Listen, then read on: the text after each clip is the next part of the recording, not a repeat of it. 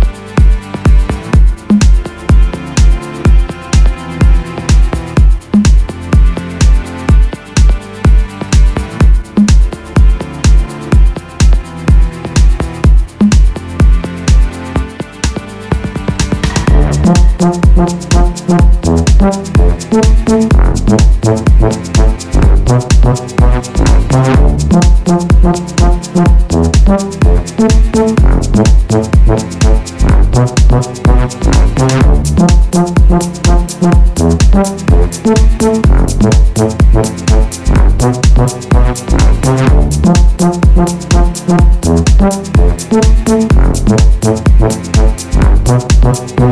you.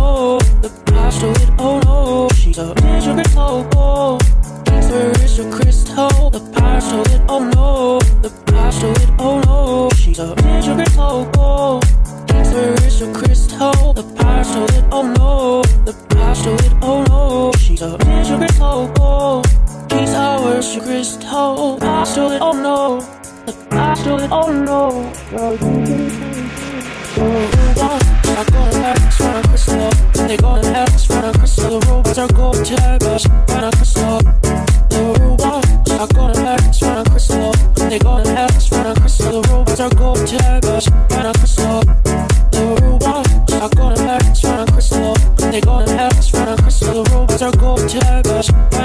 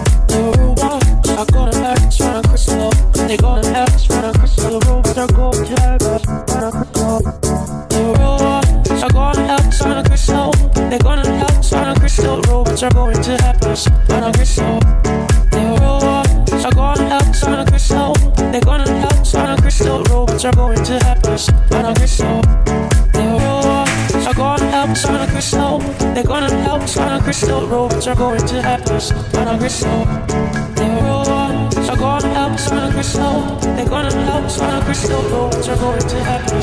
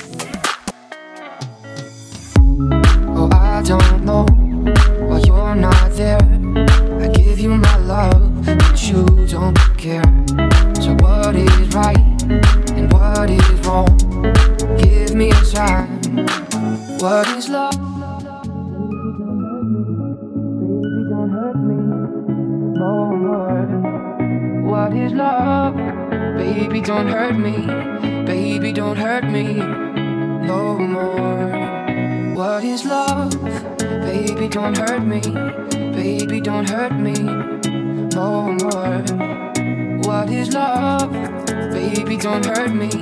Baby, don't hurt me.